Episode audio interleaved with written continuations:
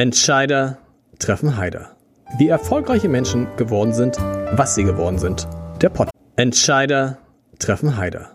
Wie erfolgreiche Menschen geworden sind, was sie geworden sind. Der Podcast.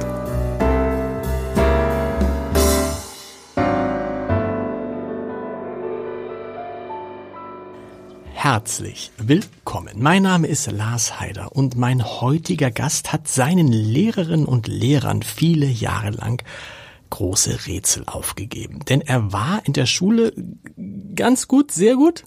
Ich glaube schon ganz okay, ja. Ganz okay.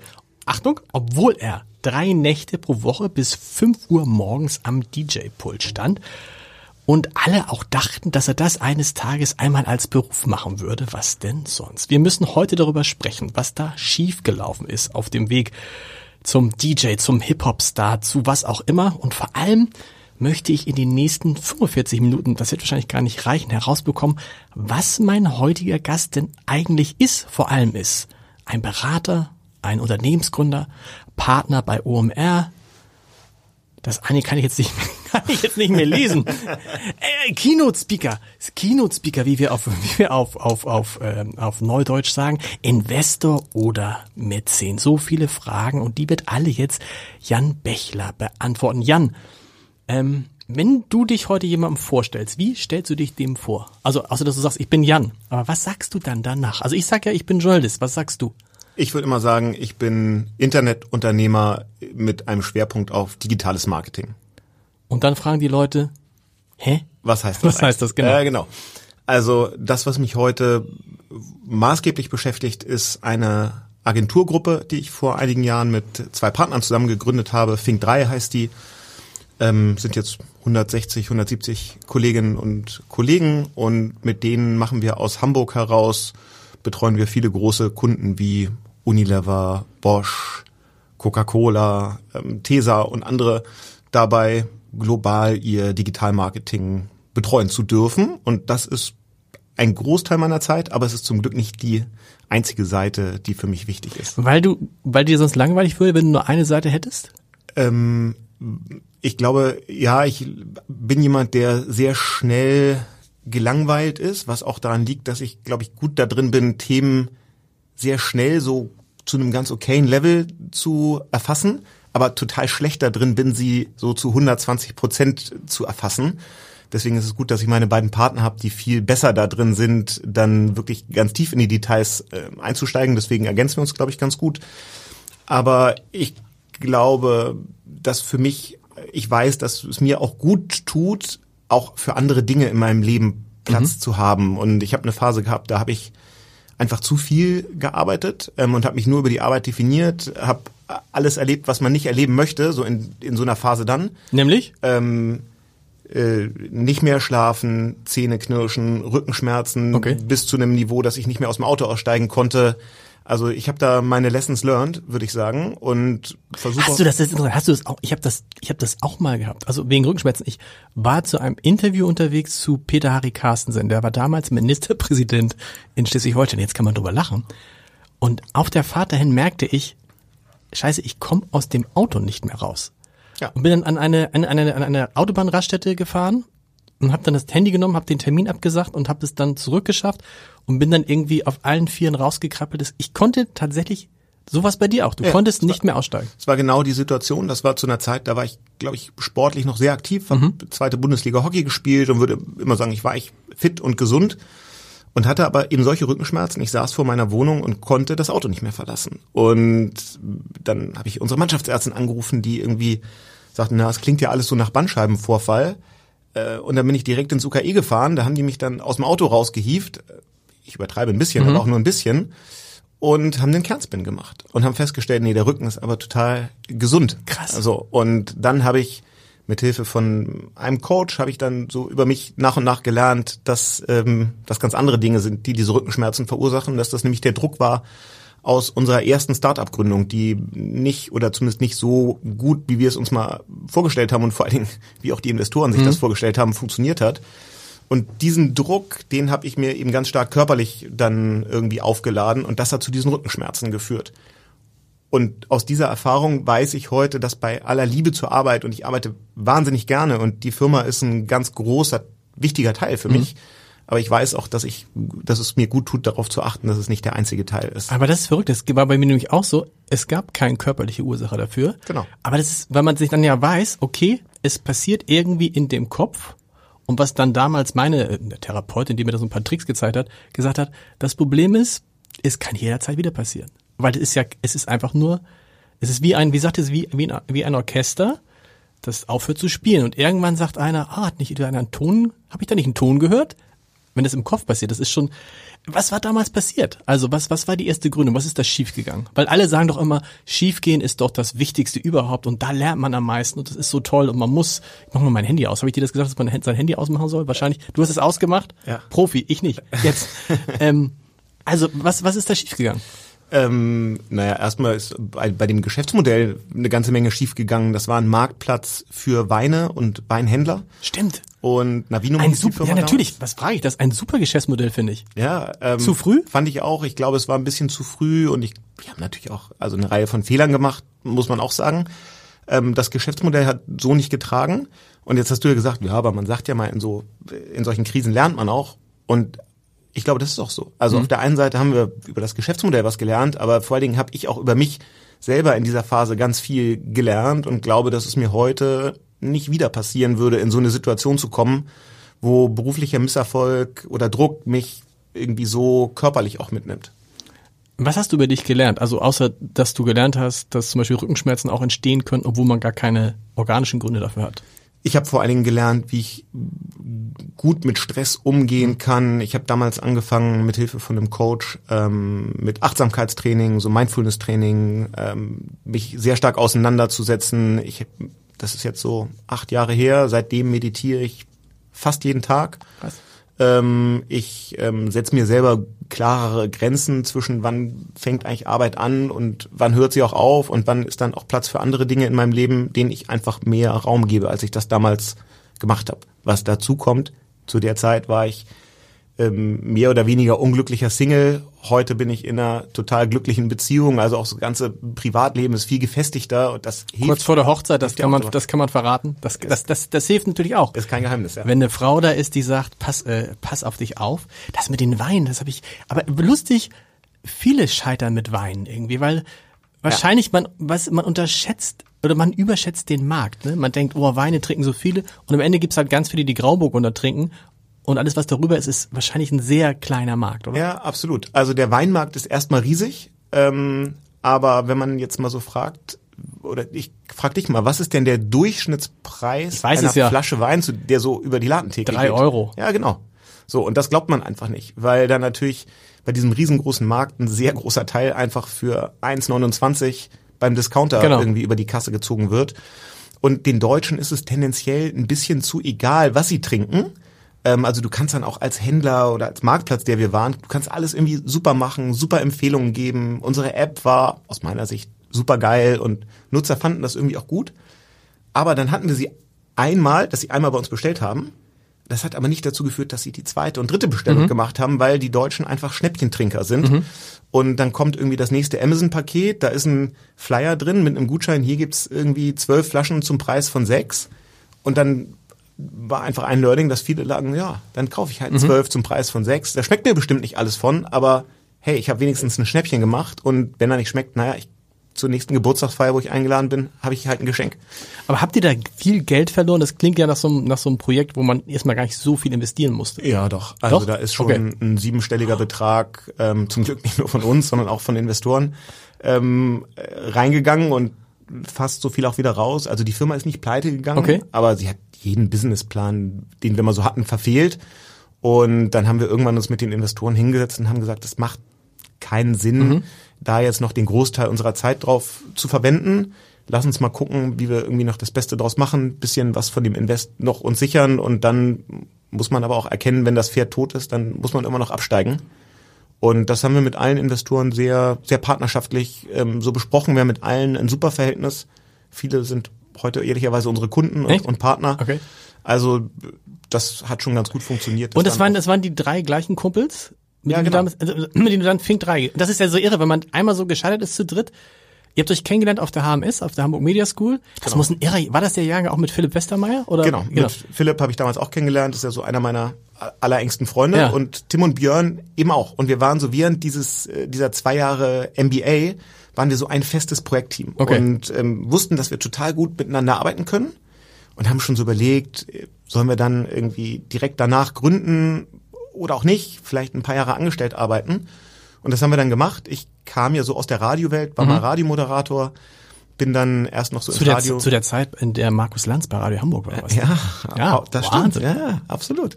Ähm, und bin dann erst noch so ins Radiomanagement gegangen, bin dann zu Axel Springer gegangen, ähm, bin da äh, innerhalb der Probezeit hochkant wieder rausgeflogen. Warum? Tatsächlich, nein. Ja, das doch. ist witzig. Ja. Axel Springer mal. das war ja wohl ein Griff ins Da sind Weiß schon ganz schon. andere rausgeflogen. Aber in der, du, die haben dich in der Probezeit rausgeschmissen? ja, tatsächlich. Ähm, und ich glaube, dass Jens Müffelmann oder wer war da? Ja, ja, jetzt nein. Müffelmann, doch, doch. Und ähm, ich glaube, das war so ein bisschen, also man muss einfach, das, das war einfach kein gutes Setup. Ich Nee. kam dahin so mit der Attitüde aus meinem vorherigen Job, so der junge Digital-Innovationstyp zu sein, der ganz viel Freiheiten hat und alles irgendwie so machen konnte, wie er es für gut hielt. Und ich habe von meinem alten Chef da immer Go bekommen. Und so ein bisschen mit dieser naiven Haltung bin ich dann in diesen Konzern reingestolpert und dachte, ich ja so auch genauso in, in derselben Logik weitermachen und habe dann irgendwie gelernt, so ein große, so eine große Organisation, das letzte, worauf die natürlich warten, ist so ein überambitionierter Typ, der dann äh, irgendwie meint, jetzt kann man hier mal schnell dies machen und mal schnell das und damit so eine ganze Abteilung irgendwie in Unruhe versetzen. Und das brauchte da einfach keiner. Und dann bin ich tatsächlich in der Probezeit, ähm, haben wir das beendet. Lustigerweise habe ich dann nach ein paar Jahren noch ähm, mit unserer Agentur ähm, meinen alten Job quasi in Teilzeit weitergemacht. Okay. Ähm, aber das war dann so. Nach dieser Kündigung ähm, habe ich dann gesagt, ja, irgendwie hatten wir ja während des Studiums immer die Idee, wir gründen mal zusammen und irgendwie haben wir es nie gemacht, aber jetzt ist der Moment und dann habe ich Tim und Björn angerufen und habe gesagt, ich glaube, jetzt müsste man es machen. Ja. Und dann sind die beiden irgendwie mitgesprungen und dann haben wir es gemacht. Da reden wir über, über das, über Vinum. Über Navinum? Navi- genau. Und dann hat das nicht funktioniert, habe ich ja eben so ein bisschen beschrieben. Genau, und dann, dann, dann, dann das wäre meine Anschlussfrage, wäre dann ja gewesen, dann scheitert man zu dritt und da kann man sich ja sagen, scheiße, das also nochmal, das ist ja was anderes, wenn man alleine scheitert, als wenn man zu dritt mit den Freunden scheitert und dann nochmal von vorne anfängt. Ja, also ich, wir hatten, glaube ich, einmal den Vorteil, wir kannten uns schon aus diesen zwei sehr intensiven MBA-Jahren und hatten total hohes Vertrauen ineinander. Und ähm, wir wussten, statistisch funktioniert ja sowieso nur jede zehnte äh, Startup. Also muss man erstmal neunmal scheitern, bevor eins funktioniert, also statistisch. Und einmal waren wir jetzt gescheitert und haben gesagt, okay, dann überlegen wir uns mal, was wir so als nächstes machen. Aber uns war immer klar, dass diese Dreierkonstellation gut ist. Und dann haben wir gesagt, okay, damit wir uns so ein bisschen Zeit erkaufen, um uns zu überlegen, was eigentlich unsere nächste Gründung ist, machen wir so ein bisschen Online-Marketing-Beratung. und ähm, damit kann man immer seine Miete bezahlen und den Kühlschrank voll machen. Und als ich das so rumsprach, sind wir dann auf einmal irgendwie überrannt worden mit Nachfrage aus allen Richtungen, als Leute gehört haben, guck mal, die haben gerade Zeit, ähm, die kann man jetzt mal so tageweise, projektweise buchen. Und dann waren wir ganz schnell an dem Moment, dass wir gesagt haben, okay, wir haben eigentlich gar keine Zeit mehr über andere Projekte nachzudenken. Wir sind total ausgelastet. Vielleicht hat die nächste Idee ja uns gefunden. Ähm, und dann machen wir das jetzt aber auch richtig und entscheiden uns jetzt dafür, wir machen eine Agentur mit allem, was so dazugehört. Und dann ist das jetzt eben das nächste Projekt. Und das hat dann zum Glück ja ganz okay funktioniert. Fink drei, drei, das sind die drei Gründer wahrscheinlich. Fink, Genau. Und äh, unser erstes Büro war in der Hamburg Media School. Ähm, Finkenau? In der Finkenau. Wir waren Ah. also die drei aus der Finkenau. Genau. Ich habe immer gedacht, jetzt muss ich ja mal sagen, ich immer, für mich warst du immer der Mann, der zusammen mit Philipp Westermeier OMR erf- erfunden hat. Das hat sich, das ist mir, ihr wart, ihr wart für mich so, so, so, so eins, dass ich dachte, ja klar, die beiden haben das erfunden, bis ich dann nach und nach drauf kam, äh, ich weiß gar nicht, wer es am Ende Ende hat's Philipp erfunden, Ja. aber was bist du genau bei OMR gewesen, was bist du heute? Also erstmal ist äh, Philipp ja sicherlich einer meiner allerengsten Freunde. Und diese Idee zu OMR und alles, was da vorher war, so Online-Marketing, Schulungen anzubieten und so, ähm, kam Philipp irgendwann mit dieser Idee ums Eck und dann war das ja so ein Freundeprojekt und dann habe ich da an vielen Stellen irgendwie geholfen und dann wurde das immer so ein bisschen größer und ich habe immer mitgeholfen, habe aber nie wirklich bei OMR gearbeitet, sondern ich habe immer für und mit OMR Projekte gemacht, so rund um ähm, diese Plattform, die da äh, entsteht und heute sagen wir irgendwie Partner, das ist eine ganz schwierige, also man kann das nicht so richtig definieren, diese Rolle. Ähm, also ich mache da schon immer wieder eine Reihe von, von Projekten für OMR, aber mein Hauptjob, äh, da wo ich auch angestellt bin, ähm, ist eben Fink 3. Äh, Philipp war in demselben, in demselben Jahrgang. Warum hast du mit Philipp nichts gemeinsam gemacht? Weil dann zu eng als Freund? Das ähm, gibt's ja auch, dass man sagt, nee, mit meinem, wenn man, ich, ich kenne das auch, wenn man mit sehr, sehr engen Freunden, wenn man dann überlegt, wenn wir was zusammen machen, dass man sich dann schnell die Frage stellt, was passiert mit der Freundschaft? Ja, nee, das war nicht ne? so. Philipp, ähm, tatsächlich ist so diese ganz enge Freundschaft, die ist eher später entstanden. Ah, okay. Die war gar nicht während des Studiums, sondern die ist so in den Jahren danach dann, äh, dann erst entstanden. Ich glaube, wir mochten uns immer sehr. Ähm, Philipp ist dann ja zu Gruner und Jahr gegangen. Ich bin irgendwie im Radiobereich geblieben und dann hat sich das so über die Jahre danach gefunden. Interessant ist, dass bei vielen dieser Firmen, über die wir sprechen, es immer so zwei bis drei Gründer gibt, aber einen, den man kennt. Also bei About You ist es Tarek Müller, obwohl es auch noch die zu dritt sind. Genau. Bei, bei, bei eurer Firma bist du's, bei OMR, das war mir auch nicht klar, dass es dann noch zwei ganz normale weitere. zwei ganz normale. Ja. Ne, also ist das, ist, woran liegt das? das sind, liegt euch das? Liegt Tarek, Philipp und dir, die, ich glaube, auch sehr unterschiedliche Typen seid, Philipp und du vielleicht eher, Tarek noch ganz anderer Typ. Äh, muss es immer einen geben, der so das Gesicht ist, oder gibt es den automatisch, weil der darauf Bock hat? Warum, wie ist, warum ist das so? Also ich, ich glaube, ähm, Menschen verbinden Firmen gerne mit Gesichtern. Genau. Menschen folgen auch Menschen lieber als Organisationen. Und deswegen ist es für eine Firma erstmal gut, wenn sie ein Gesicht nach außen hat, ähm, dass Menschen dann wiedererkennen und ähm, das liegt ja nun auch nicht jedem gleichermaßen. Ich habe nun diese Vergangenheit irgendwie als Radiomoderator und Hip-Hop-DJ und habe viel auf irgendwelchen Bühnen gestanden und mag das auch. Ne? Also das, mhm. ich mag das einfach gerne und ich mag gerne heute hier sitzen und, und mich mit dir ähm, vor dem Mikro unterhalten. Und ich glaube, es ist schon fair zu sagen, dass meine beiden Partner da einfach nicht so viel Bock drauf haben. Und deswegen habe ich so diese Rolle als, als Außenminister ähm, und dann bringt es das wahrscheinlich mit, dass man schon sagen kann, von uns dreien bin ich der, den man vielleicht am meisten draußen erkennt. Das heißt aber nicht, dass ich den meisten Wert stifte. Nee. Da würde ich immer sagen, die beiden anderen stiften ehrlicherweise viel Mehrwert, also zumindest Mehrwert für Kunden. Mhm. Ich stifte vielleicht Wert für die Agentur, weil es irgendwie hilft, Aufmerksamkeit zu gewinnen, dadurch neue Mitarbeiter und Mitarbeiterinnen zu gewinnen, Kunden zu bekommen. Ähm, und das ist so ein Teil von als Dreierteam ergänzen wir uns einfach gut. Und ich glaube, bei Tarek ist das ja auch so. Dem liegt das einfach. Ähm, wenn man sich jetzt Philips äh, Partner bei OMR, Tobi und Christian anguckt, dann würden die das wahrscheinlich genauso unterschreiben. Und es ist einfach für eine Firma hilfreich, wenn es jemanden gibt, der auch jetzt keine Bauchschmerzen damit hat, ähm, so ein bisschen das Gesicht nach außen als Außenminister zu sein. Entscheidend ist halt, dass nicht irgendein anderer dann sagt, was soll das denn? Wieso bist du immer derjenige, der in Podcasts, in Filmen? Das ist ja bisher klassisch bei Konzernen der Fall, ne? Dass dann also, wenn dann einer zu viel Interviews gibt, dann der andere ganz neidisch wird. Das geht aber dieser Generation von Gründern, zu denen du gehörst, ab. Es gibt so viele Gründer, demnächst sind auch wieder einige hier in diesem Podcast, die man gar nicht kennt, die aber extrem erfolgreich sind, extrem reich geworden sind, extrem gut sind und die gar nichts daraus machen nach draußen, die man wirklich bitten muss, mal was darüber zu erzählen. Das ist ganz anders, als es früher oder immer noch in Konzernen ist. Ja, das glaube ich auch. Also weil du als Gründer natürlich wenn du ein Interview gibst oder wenn du irgendwie nach außen kommunizierst, machst du das im Zweifel aus einem anderen Grund als jemand in einem Konzern. Mhm. In einem Konzern geht es im Zweifel auch so ein bisschen darum, eigenes Standing in der Organisation äh, zu pushen. Das brauche ich wahrscheinlich bei nee. uns irgendwie nicht, ne? sondern ich mache das, weil es uns hilft, nach außen bekannt zu sein als hoffentlich sehr attraktiver Arbeitgeber. Das ist unser größtes Bottleneck.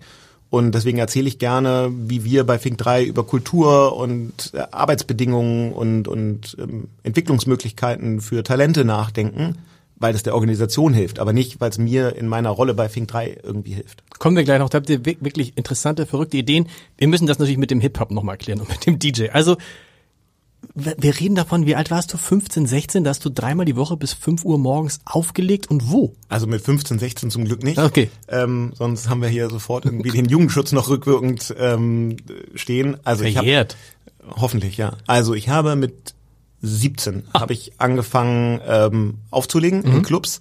Das kam so ein bisschen daher, dass ich ähm, sehr früh angefangen habe, mich für Radio zu begeistern. Ich wollte so als kleines Kind immer Fußball, äh, Fußballreporter im Radio werden. NDR 2, 15 oder 30. NDR 2 Bundesliga-Konferenz, ja. genau das. Dann bin ich mit 14 über ein Schulpraktikum bei Radio Hamburg gelandet. da eben unter anderem auf Markus Lanz, den du eben schon äh, erwähnt hast, getroffen und habe dann so ein bisschen angefangen beim offenen Kanal, den es damals noch gab, so äh, Kinderzimmerradio ja. zu machen. Cool. Und habe dadurch irgendwie Spaß bekommen an Musik und Auflegen und dann ähm, hatte ich irgendwie eine Vorliebe für Hip-Hop und bin dann mit 17, das weiß ich noch genau, ich wollte eine Abi-Party für uns damals organisieren im sogenannten Funky Pussy Club, ein legendärer Club auf Legendär. der großen Freiheit. Genau. Und ähm, wollte dann eine Abi-Party organisieren und habe den Besitzer mich kennengelernt, habe ihm erzählt, dass ich auch, ja, so Radio und Musik finde ich ganz interessant. Und dann haben wir auch diese Abi-Party gemacht und dann rief er mich zwei Wochen später an und sagte, ich habe ein Problem, mein DJ hatte einen Autounfall, ich brauche einen DJ in okay. zwei Stunden auf einen Donnerstagabend. Schwierig. Und kannst du das machen? Ja. Warum auch immer habe ich gesagt, ja, kann ich machen.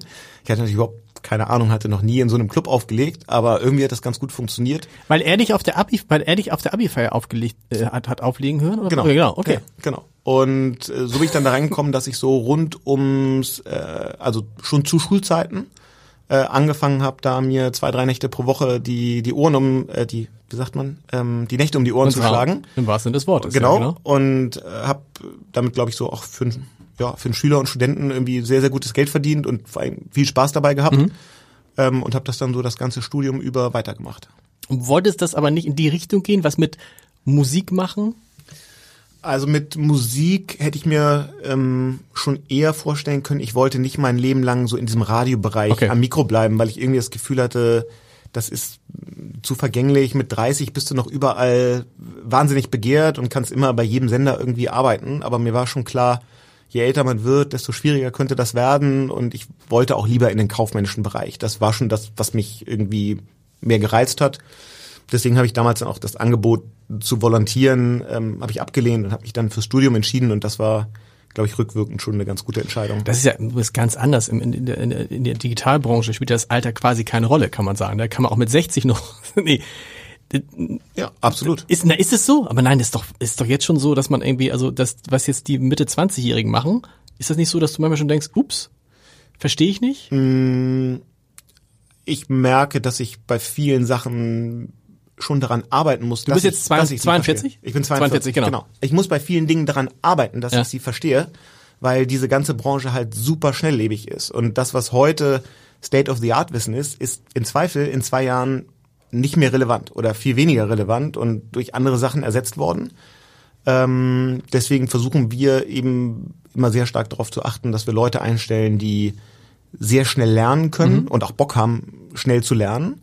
Und äh, Absolut. Also wenn ich mir heute angucke, unsere Trainees, die irgendwie 19 oder 20 sind, wie die so digital kommunizieren, welche Kanäle die nutzen, da denke ich schon manchmal, okay, ich muss jetzt aufpassen, dass ich kein weißer alter Mann werde, ja. der irgendwie nicht mehr weiß, was die jungen Leute in der Firma machen, obwohl ich ja gar nicht jetzt so alt bin.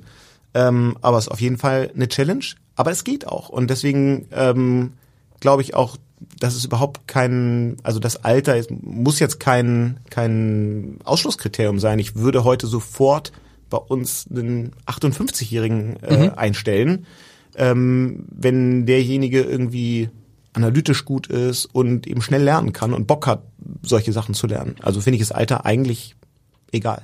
Und da sind wir an dem entscheidenden Punkt. Du hast mal gesagt, ihr könntet morgen 30 Leute einstellen? Wahrscheinlich ist das so, ja. Wenn es sie gäbe. Ja, absolut. Also da sind wir an so einem Punkt, dass man ja auch nicht mehr sagen kann, ah cool, ich wünsche mir einen, der Mitte, äh, Mitte 20 ist, schon studiert hat, zwei Jahre Auslandserfahrung. Darum geht's nicht mehr, sondern es geht darum, ich muss Leute finden.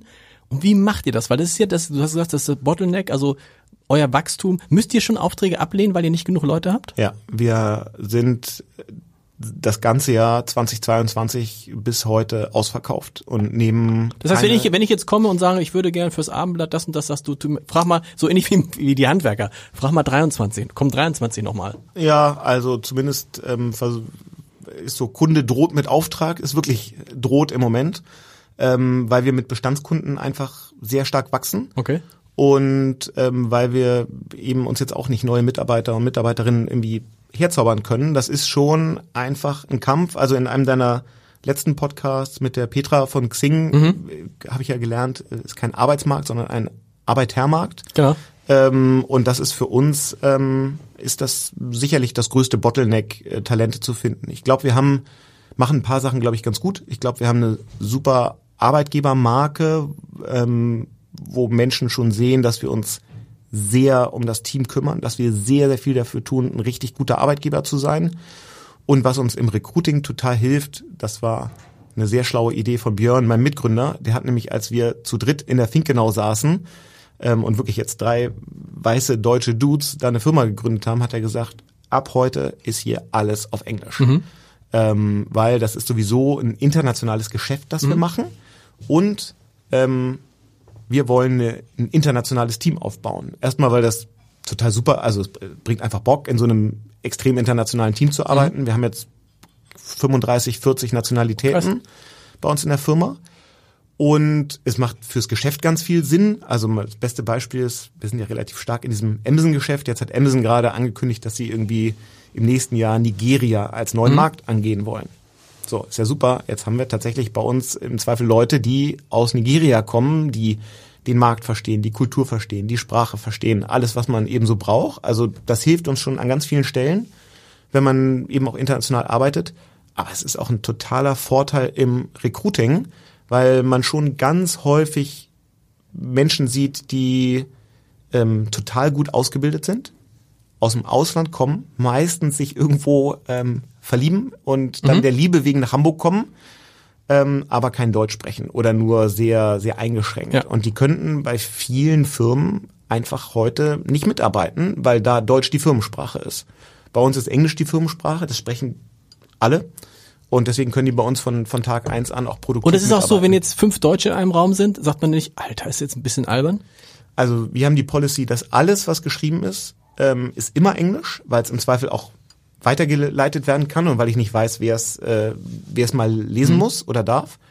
Ähm, wenn jetzt nur Deutsche im Raum sitzen und sich unterhalten, dann sprechen wir Deutsch. Aber sobald ein Nicht-Deutscher, eine Nicht-Deutsche im Raum sind, wird Englisch. immer Englisch gesprochen. Damit das die Hörerinnen und Hörer nochmal verstehen, was macht ihr dann für Amazon genau? Also das, das klingt so, wir machen, ihr macht Marketing für Amazon. Mm, wir machen, wir helfen Unternehmen auf Amazon und anderen E-Commerce-Marktplätzen Marketing zu. Amazon selber nicht. Genau, also wir arbeiten nicht für Amazon, ja. sondern wir arbeiten auf Amazon. Okay. Und ähm, jetzt ist es ja so, dass, also nicht nur durch die Pandemie, sondern ja auch schon vorher, aber natürlich nochmal verstärkt durch die Pandemie, einfach Produkte aller aller Branchen und Arten mehr online gekauft genau. werden. Genau. Und natürlich ist Amazon da der Go-to-Place. Und ähm, das ist ein extrem hoher Wettbewerb. Wenn mhm. du heute, wie unser Kunde Bosch, Bohrmaschinen auf Amazon verkaufst, dann bist du da mal mit Sicherheit nicht der Einzige, sondern gibt es viele andere. Und du musst eben sicherstellen, dass du da die bestmögliche Präsenz hast, dass du am besten gefunden wirst, dass du immer marktfähige Preise hast ähm, und da eben dir den größten Share holst. Okay. Und das ist mal so ganz stark verdichtet, okay. das, was wir tun. Verstanden. Also die, die Suche nach Mitarbeitern. Englisch hilft, äh, aber das löst das Grundproblem auch nicht. Es sind einfach zu wenig Menschen da, es gibt ein großes Angebot. Was macht ihr noch, um, das ist ja für alle interessant, was macht ihr noch, um Menschen auf euch aufmerksam zu machen? Vor allen Dingen, weil ihr in einem Bereich sucht, in dem alle suchen. Ja, absolut. Ähm, also wir versuchen immer so ein paar Dinge zu machen, die andere nicht machen oder noch nicht machen. Jetzt ist Homeoffice heute natürlich, äh, haben wir jetzt durch die Pandemie gelernt. Ein Vorteil, alle. ein Vorteil weg, ne? Genau, war aber schon immer oh. einer unserer Firmenwerte, dass wir gesagt ja. haben, ähm, Output schlägt Input, mhm. das Ergebnis zählt und wann und genau. wo es zustande kommt, ist uns eigentlich das egal. muss man sich, habe ich, hab ich gerade äh, gerade heute gelesen, in Hamburgs Behörden 60 Prozent Homeoffice. 60 Prozent Homeoffice. Das muss man sich, da sieht man, da sieht man mal, was das für eine, 60 Prozent. Also man kann das auf fünf Tage verteilen. Man muss nur noch 40 Prozent. Das ist mehr als bei einigen großen Tageszeitungen in dieser Stadt. also zumindest, zumindest offiziell. Das ist eher so, okay, Haken ja. das ist jetzt kein Vorteil mehr. Genau. genau. Ähm, wir ähm, haben vor ein paar Jahren haben wir gedacht, wir müssen dieses von überall arbeiten. Mhm. Ähm, wir müssen das nochmal so ein bisschen mehr zum Leben äh, erwecken. Und dann habe ich mir irgendwann gedacht, jetzt heißen wir Fink 3 und keiner versteht diesen Namen. Ähm, wie wäre es denn, wenn es die Finca 3 gäbe? Und dann haben wir uns eine Finca auf Mallorca gemietet, ähm, mit, glaube ich, weiß nicht, zehn oder zwölf ähm, Schlafplätzen. Wow. Und ähm, einem großen Pool und einem großen Garten. Ganzjährig gemietet? Nee, für Oder? den Sommer. Okay. Und haben Mitarbeitern und Mitarbeitern gesagt, so, das ist jetzt unser Summer Office. Und wenn ihr Bock habt, könnt ihr dahin und könnt Krass. von da arbeiten. Ja. Und ähm, Gibt's da nicht jetzt Prügeleien irgendwie? Das Nee, wir haben das schon ganz fair gemacht, ne? Also du, dass jeder auch die Chance hat, mal hinzufahren und wenn dann noch Plätze frei sind, dann kann jemand auch länger oder ein zweites oder drittes Mal. Und das hat super funktioniert. Dieses Jahr ähm, haben wir, machen wir das gleiche in Barcelona ähm, und versuchen eben so solche Sachen zu machen. Dann geht's uns ja sehr stark darum, dass Mitarbeiter, Mitarbeiterinnen immer das Gefühl haben, bei uns ist der beste Platz, wo sie gerade sein können. Dazu gehört natürlich nicht, also klar, musst du irgendwie wettbewerbsfähige Gehälter zahlen, aber das sind ja alles junge, ambitionierte Menschen, die immer das Gefühl haben wollen, hey, ich will mich weiterentwickeln können, weil sich diese Branche weiterentwickelt. Deswegen sagen wir zum Beispiel, es gibt bei uns ein, äh, äh, ein unbegrenztes Weiterbildungsbudget. Wenn du das Gefühl hast, da gibt's einen Bereich, der ist für die Firma wichtig, der ist für mich wichtig, da gibt's ein gutes Training, ein gutes Seminar, was auch immer, dann ist die Voraussetzung, dass du einmal erklärst, warum hat das einen Wert für die Firma. Und wenn wir das glauben und wenn das irgendwie schlüssig ist, dann kann der Mitarbeiter, die Mitarbeiterin das machen. Cool. Ähm, das sind so Sachen. Und dann versuchen wir einfach, wir versuchen wirklich, wirklich uns zu kümmern. Also in der Pandemie haben wir uns ähm, Arme und Beine ausgerissen, um den Leuten irgendwie ein gutes Gefühl zu geben. Wir haben am ersten Tag des Lockdowns sind wir mit einem LKW durch Hamburg gefahren, haben jedem ein komplettes Homeoffice-Equipment, Stühle, ähm, Monitore, alles nach Hause gebracht. Wir haben äh, die an Weihnachten im Lockdown haben wir jeden Mitarbeiter 100, weiß nicht 120 waren es damals oder so zu Hause besucht ähm, und haben uns persönlich bedankt dafür Wow. für dieses sehr sehr anstrengende und nicht so einfache und irgendwie auch ja bedrückende Jahr ähm, und haben denen dann einen Gutschein geschenkt für ähm, für ein Hotel an der Ostsee, damit sie mal ein bisschen rauskommen und entspannen können, weil es einfach auch anstrengend ist. Und wir kümmern uns sehr um mentale Gesundheit. Da habe ich ja nun selber erlebt, dass das irgendwie ein, auch ein Problem sein kann und für viele wahrscheinlich immer noch mehr wird durch ähm, ja durch Corona und alles. Und da versuchen wir uns sehr stark dr- drum zu kümmern. Wir haben bei uns ein, äh, also es gibt bei uns keinen Betriebsrat. Ähm, es gibt Das ist interessant. Warum gibt es in so vielen, ich glaube, bei, bei OMR gibt es auch in ganz vielen Firmen, die in den vergangenen Jahren entstanden sind, gibt es keinen Betriebsrat. Weil die Leute so glücklich sind oder weil es doch so, ein, so einen Druck der Gründer gibt, äh, äh, äh, der Betriebsrat bin ich? Nee, ich glaube, der, der, äh, ein Druck von Gründern würde ja genau das Gegenteil erzeugen. Das würde Stimmt. ja eher dafür für sorgen, dass, es muss ja nur einer sagen, ich will einen Betriebsrat Ja. und schon gibt es den. Ähm, ich glaube, dass in der Startup-Welt ja jetzt nicht erst heute, sondern auch schon in den letzten Jahren einfach gute Leute, gute Mitarbeiterinnen Mangelware sind. Ja. Und dass deshalb jeder Gründer, jede Gründerin genau weiß, um diese Menschen muss ich mich gut kümmern. Und wenn du dich richtig gut um die Leute kümmerst, dann gibt es wahrscheinlich gar nicht diesen Bedarf nach einem Betriebsrat. Und sonst sind sie weg. Genau, sonst sind sie nämlich morgen weg. Ja. Wir haben was anderes gemacht. Wir haben bei uns das sogenannte Happiness-Komitee ins Leben gerufen. Das sind fünf Kolleginnen und Kollegen, die einen Teil ihrer Arbeitszeit und auch ein Budget zur Verfügung haben, um Sachen anzustoßen, zu machen, anzuregen, die dazu führen, dass äh, am Ende mehr Happiness at Work äh, stattfindet, dass die Leute zufrieden bei uns arbeiten. Und ich glaube, das funktioniert schon gut. Bei Kununu, das ist ja so die Mitarbeiterbewertungsplattform, sind wir, glaube ich, bei, weiß nicht, 4,8 von, von 5 auf so einer Skala. Wir machen regelmäßig interne Befragungen, wie zufrieden das Team so mit uns als Arbeitgeber sind. Da war, glaube ich, der letzte Wert eine 9,3 von 10. Also das Das funktioniert ist ganz ordentlich. zum Glück schon sehr gut und ist aber für uns auch essentiell. Ne? Ohne diese Menschen könnten wir unser Geschäft nicht machen. Was ich interessant finde in, in, in der Welt, in der du dich bewegst und aus der du kommst, ähm, dass diese Zeiten, in denen Unternehmen einen Senatsempfang bekamen, wie jetzt in Hamburg die Deutsche Bank, 150 Jahre Deutsche Bank. So, ja.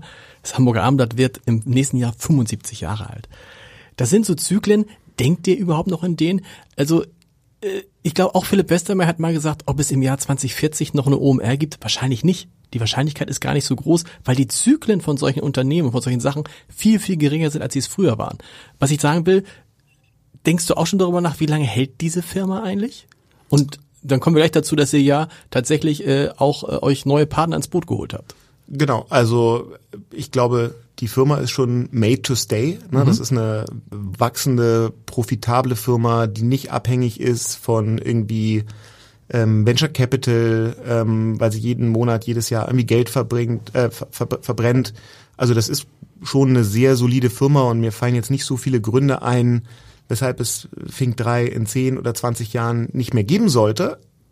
Aber ich bin mir ganz sicher, dass die Firma in 10 oder 20 Jahren andere Sachen machen mhm. wird, als sie heute macht, mhm. weil eben diese ganze Branche so wahnsinnig dynamisch ist und weil weil du dich als Unternehmen dann auch irgendwie neu erfinden und, und weiterentwickeln musst. Das glaube ich schon. Ähm, ich glaube auch, dass in so einem Wandel wird es ja nie jedes Unternehmen irgendwie überleben. Ich glaube, wir sind da in einer super Position, weil wir jetzt auch nicht mehr so ganz klein sind und, und Größe hilft da schon ein bisschen. Plus, das hast du ja eben äh, angedeutet, wir haben auch im ersten Quartal nochmal einen, einen für uns sehr großen unternehmerischen Schritt gemacht und haben uns mit einer amerikanischen Agentur und einem amerikanischen ähm, Investor zusammengeschlossen und wollen gemeinsam so eine globale Gruppe von Digitalagenturen, ähm, digitalen Spezialistenagenturen. Das heißt, es ist eine interessante, Konstru interessante Konstruktion. Ihr habt also nicht nur Anteile verkauft, an die anderen abgegeben, sondern ihr habt euch sozusagen in eine Art Dach, kann man so sagen, in so eine Art Dachgesellschaft nochmal genau. eingekauft. Genau, wir haben eine, eine neue Gruppe quasi ja. gegründet, ähm, wo wir unsere Anteile eingebracht haben. Die Gründer dieser amerikanischen Agentur Fortress haben das auch so gemacht und es gibt jetzt eben einen, einen Investor, der uns dabei hilft, nochmal neue Partner, vielleicht auch neue Technologieanbieter, die gut zu uns passen, ähm, mit dazu zu holen, auch zu kaufen oder anteilig zu kaufen, um dann eben noch eine größere äh, globale Einheit aufzubauen über die nächsten Jahre. Und ich glaube, dass das schon unternehmerisch total sinnvoll ist, weil sich ähm, die gesamte E-Commerce-Welt und die gesamte Online-Marketing-Welt noch stärker globalisiert, weil wir von immer mehr Kunden Bedarf bekommen, könnt ihr uns helfen in den USA, könnt ihr uns helfen in Südafrika, ähm, was ist eigentlich mit China, Riesenmarkt, für ganz viele unserer Kunden total schwer da reinzukommen ähm, aus Deutschland heraus. Und diesem, ja, diesen Bedürfnissen wollen wir gerne eine Lösung bieten und da glauben wir, dass das ein gutes Setup für ist. Es war auch so ein kleiner Mini-Exit, also es ist der Moment auch, wo man dann tatsächlich auch aus seiner Idee dann Geld für sich selber. Das heißt, ihr seid, ihr habt auch, das ist ja kein Börsengang gewesen oder so, aber also wir haben äh, den Großteil, ähm, den, den Großteil äh, des Firmenwerts haben wir in Anteilen an dieser neuen okay. Gruppe. Aber ja, es, da ist auch, äh, ist auch Geld geflossen. Ähm, wäre Geld der hauptsächliche Treiber gewesen. Das wäre jetzt die Frage, genau. Dann äh, hätten wir die Firma äh, komplett an, verkauft. Komplett verkauft und hätten gesagt, dann machen wir da jetzt noch zwei Jahre Earnout und danach machen wir was anderes oder gar nichts mehr.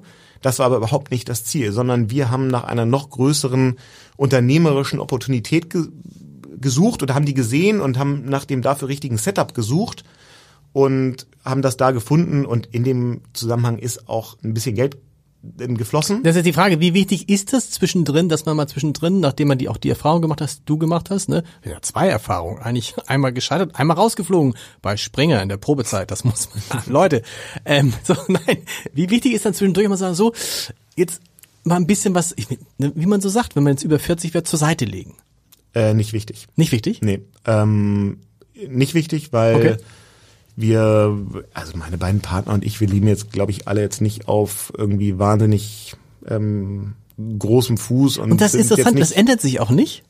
Ich glaube nicht. Also wir, also ja, meine meine Verlobte und ich, wir bauen gerade ein Haus. Ja. Ähm, das, Gut, das tun ja viele. das tun viele. Fast schon spät. Ähm, wir haben ja vielleicht das, ja. ähm, aber das konnten wir zum Glück jetzt auch irgendwie noch gut finanzieren, bevor hier die Bauzinsen irgendwie ja. Äh, explodiert sind. Die Firma war ja vorher jetzt auch profitabel. Das war ja kein unprofitables Start-up, wo man jeden Monat irgendwie Investorengelder reinfeuert, sondern die hat ja vorher auch schon gut funktioniert und das hat für den Lifestyle, den wir so haben und mhm. der uns wichtig ist, hat das total gereicht. Und ich glaube, wenn wir jetzt primär monetär ähm, incentiviert wären, dann würden wir andere Sachen machen. Das ist bei vielen so, ne? Schritt gemacht. Bei vielen so aus dieser Szene, dass man immer das Gefühl hat, die haben unglaublich, die haben zum Teil sogar unglaublich viel Geld, aber es spielt irgendwie gar keine Rolle. Und ich frage mich, also als jemand, der dann äh, Nummer zehn Jahre älter ist, wo unsere Frage früher immer war, was verdiene ich hier? Das war die erste Frage im Vorstandsgespräch. So, es ist irgendwie nicht der Treiber. Was ist der Treiber bei euch? Ähm, bei uns selber? Ja. Also für mich geht's darum, ich will Sachen machen, die einen Impact haben. Mhm. Für Kunden, aber auch ich mache noch eine Reihe von Sachen, die jetzt gar nichts mit mit unter also mit Geldverdienen zu tun mhm. haben, sondern die eher einem, einem guten Zweck dienen. Da möchte ich einen, einen Impact machen, weil mir das hilft, ähm, so ein bisschen mich selbst zu verwirklichen und das Gefühl zu haben, ich investiere meine Kraft in, in gute Dinge. Ähm, ich möchte Spaß haben bei dem, mhm. was ich mache. Und gerne möchte ich mir, also natürlich ist es auch wichtig, dass ich mir irgendwie wirtschaftlich jetzt keine, keine Sorgen machen muss. Aber ich glaube, das kann man schon sagen für, für meine Partner und mich und es trifft auch genau Philipp und, und ganz viele ist Geld nicht der primäre Treiber. Es wirkt immer so, als ob es echt der Spaß an der Arbeit ist. Ja, das, Weil es geht ja auch nicht darum, irgendwie zu sagen, ich bin jetzt hier mächtig. Also anderen, anderen Hamburger Unternehmer war es früher wichtig, in Hamburg eine Größe zu sein und dann in der Handelskammer zu sein und im Handelskammervorstand zu sein oder Präsidium. Das sind ja alles so Dinge, die dich wahrscheinlich jetzt äh, zumindest im Moment noch nicht interessieren.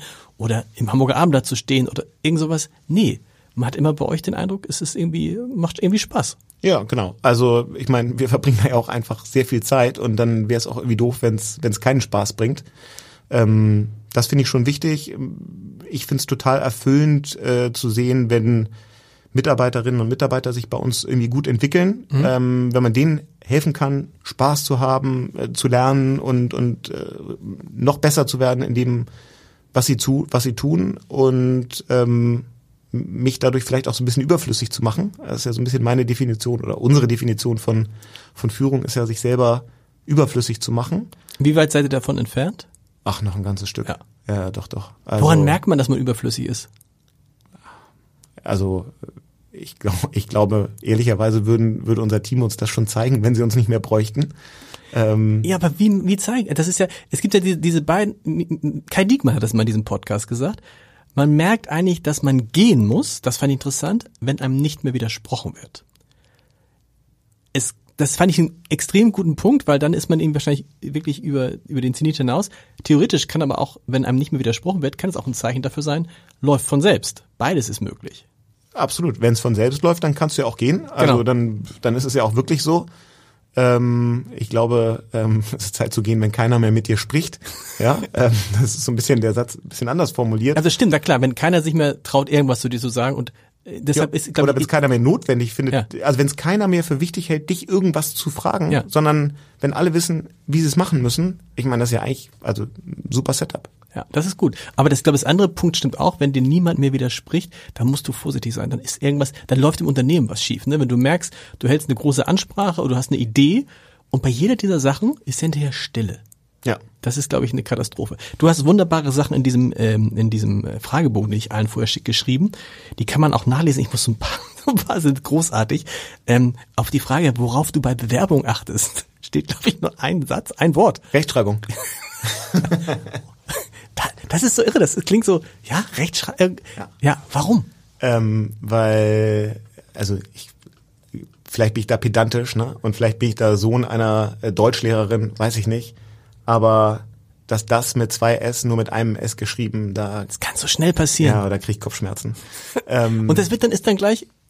Nee. Nee, nee, nee, das nicht. Aber es fällt mir zumindest auf. Ja. Ähm, und ich achte darauf. Ähm, und ich finde, ähm, es zeigt schon, ob sich Menschen auch Mühe geben. Ne? Ähm, dass das mit einem S oder zwei, das kann schon sein. Aber du siehst, finde ich, schon an der Art, wie jemand eine Bewerbung und ein Anschreiben schreibt, ja ob das ähm, mit, mit Mühe und Sorgfalt irgendwie geschrieben ist. Und wenn ich das Gefühl habe, das hat da jemand so ein bisschen äh, hingecopy-pastet, ähm, dann habe ich das Gefühl, dann will die Person es vielleicht auch nicht unbedingt bei uns und dann da achte ich schon drauf, ja. Wobei man da sehr vorsichtig sein muss. Das ist eine gute Überleitung zu meiner nächsten Frage, weil ich habe mal eine Bewerbung gekriegt, die begann mit der Anrede, sehr geehrter Herr Heiser. Nun heiße ich ja nicht Heiser, sondern Heider. Und ähm, aber die die junge Kollegin, die diese Bewerbung geschrieben hat, ist heute meine Frau. Also insofern muss man, muss man nicht zu über deine Verlobte, deine, du sagst über deine Verlobte oder du zitierst, glaube ich, äh, Freunde, die sagen ähm, über deine Verlobte, sie schafft es, mir zu zeigen, wenn ich eine dumme Idee habe, nee, das sagst du, ne? Ja. Sie schafft es, mir zu zeigen, wenn ich eine dumme Idee habe ohne mir auf den Sack zu gehen. Ja.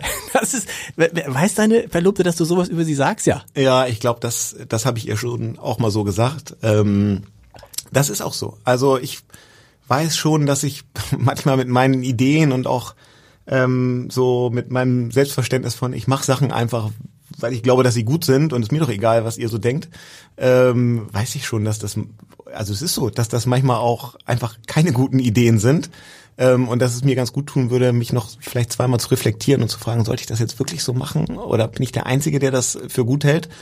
Und ähm, ja, also Christina schafft das einfach sehr gut, mir da auch Aber wie macht sie das dann? Sagt sie, Alter, was sagt sie? Ich sag so oft Alter heute, das ist ja schlimm. Ähm, ähm, Schatz, muss Nee. das, also denk noch mal drüber. Nee, sagt sie eigentlich wahrscheinlich muss, nicht. Eigentlich muss sie gar nicht viel sagen. Ehrlicherweise reicht, so. da, reicht da ein Blick. und ähm, sie erklärt es mir dann aber auch gut. Und ähm, eben genauso, dass sie mir dabei nicht auf den Sack geht, weil ich dann schon merke, ja, okay, ey, die hat schon recht. Und sie hat mir irgendwie auch gut verkauft und hat mir nicht nur gesagt, hör auf mit dem Scheiß, sondern äh, sie schafft es dann schon mir sehr gut verständlich zu machen, warum es vielleicht schlau ist, Dinge nicht zu machen oder anders zu machen. Meine Erfahrung ist aber auch oft ähm, äh, mit, mit Leuten, die mir bei mir eng sind, wenn wenn die sagen, das ist total bescheuert, was du da machst, dann ist es gerade richtig gut. Also also nicht nicht immer, aber manchmal ist es so, wenn alle sagen, du hast sie doch nicht alle, habe ich aber auch gute Erfahrungen gemacht, genau das zu machen. Also einfachstes, das allereinfachste Beispiel ist, als ich anfing vor vier Jahren und sagte, wir müssen jetzt Podcasts machen. Da haben alle gesagt, ah, guck mal bitte, wir arbeiten hier bei einer Zeitung. Was hast du denn, was willst du denn mit Podcasts? Was soll das? Wir sind ja kein Radiosender, so. Und alle fanden das doof. Und die meisten, und dann habe ich mich alleine in so ein Studio gesetzt, so, so, und äh, vier Jahre später ist zumindest Podcast, glaube ich, ein anerkanntes Medium. So, was kann man vielleicht, so kann man es vielleicht sagen. Auf jeden Fall. Aber ist es nicht manchmal so, dass man gerade was machen muss, was alle doof finden? Na, ich glaube auf jeden Fall, dass man sich nicht von, von jedem Widerspruch oder Widerstand sofort äh, davon abbringen lassen muss, wenn man von Dingen überzeugt ist. Ähm, ich glaube, mein Problem ist manchmal, dass ich so ein bisschen zu begeisterungsfähig bin und äh, dann so ein bisschen, weiß nicht, äh, ADHS hab und zu schnell, zu schnell dann Sachen mache, ähm, die ich kurzfristig für, für schlau fand, äh, für schlau gehalten habe. Und ähm, dann, dann reicht es ja schon, wenn jemand bei dir auslöst, nochmal drüber nachzudenken und dann vielleicht auch selber drauf zu kommen, dass man es vielleicht auch anders machen könnte. Und das gelingt ihr, finde ich, da immer ganz gut. Und äh, umgekehrt sagt sie auch, boah, das hast du toll gemacht oder ich bin stolz oder das ist das ist das so eine Kategorie Ähm, oder spielt die Arbeit gar keine Rolle zu Hause? Doch, also ja, also wir arbeiten schon in ähnlichen Branchen, ähm, was äh, erstmal gut ist, weil wir, glaube ich, ganz gut so verstehen, was der andere Was so hilft, macht. genau. Ähm, und wenn man mal auch sich über berufliche Themen irgendwie austauschen kann, ohne dass der andere da sitzt und irgendwie gar nichts versteht. Ähm, die, ja, also wenn es jetzt wirklich Dinge zu feiern gibt, dann ähm, ist Christina auch sehr gut da drin, das zu für mich zu zelebrieren und ähm, auch dann Stolz zu zeigen und ähm, sich mitzufreuen und das kann sie schon auch äh, sehr, sehr gut inszenieren. Sind die Trauzeugen jetzt automatisch deine beiden Partner bei der Nein. Hochzeit? Nein. Nein, das sind sie nicht. Ähm, das sind tatsächlich meine beiden ältesten Freunde, die ich habe, Okay. die mich jetzt auch seit 35 Jahren begleiten. Es war, es war, haben wir, habe ich irgendwas, habe ich irgendwas vergessen, was ich am Anfang, ich habe neulich hat einer gesagt, du stellst in der Anmoderation Fragen, die du im, im, im, im Laufe des Podcasts nicht beantwortest. Ich glaube, wir haben das mit dem, mit dem, mit dem Hip Hop, äh, mit dem Hip Hop. ge- Äh, Gehst du noch auf Konzerte oder ist es auch schon? Ja. Ich war Also, gerade, ja. ah, ich war gerade äh, drei Tage nach der OMR, also die OMR an selber ist ja schon Ein Konzert? äh, ein, ein äh, Zweitageskonzert Ja. so ungefähr. Und danach bin ich erstmal ins Bett gefallen und war komplett fertig von irgendwie 70.000 Schritten, die ich da pro Tag gemacht habe, hat mir meine Uhr erzählt. 70.000. Ähm, und dann war ich äh, am Samstag danach ähm, hier in der Arena ähm, bei den Fantastischen Vier. Das Okay. sind wirklich die Idio Idole ähm, meiner Jugend. Und habe mich da, als sie die Tour, die ja jetzt auch wegen Corona x-mal verschoben wurde, als die damals angekündigt wurde, haben sie, was ich ein bisschen uncool fand, haben sie die Tickets über Aldi verkauft.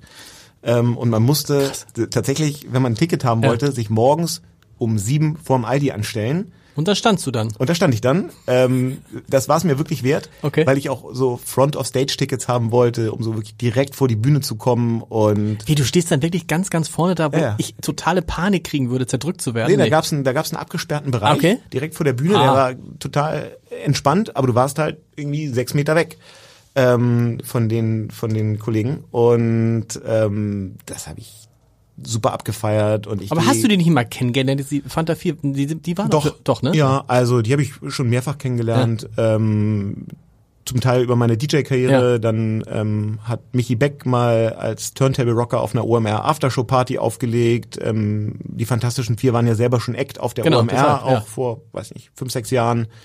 Ähm, Smudo hat bei einem Freund von mir seinen Flugschein gemacht. Äh, da bin ich ihm mal in der Flugschule hier und da mal über den Weg gelaufen. Also ein bisschen, ab und zu habe ich die schon mal auch so live erlebt, aber die sind einfach auch mit jenseits der 50 auf der Bühne einfach immer noch legendär und ähm,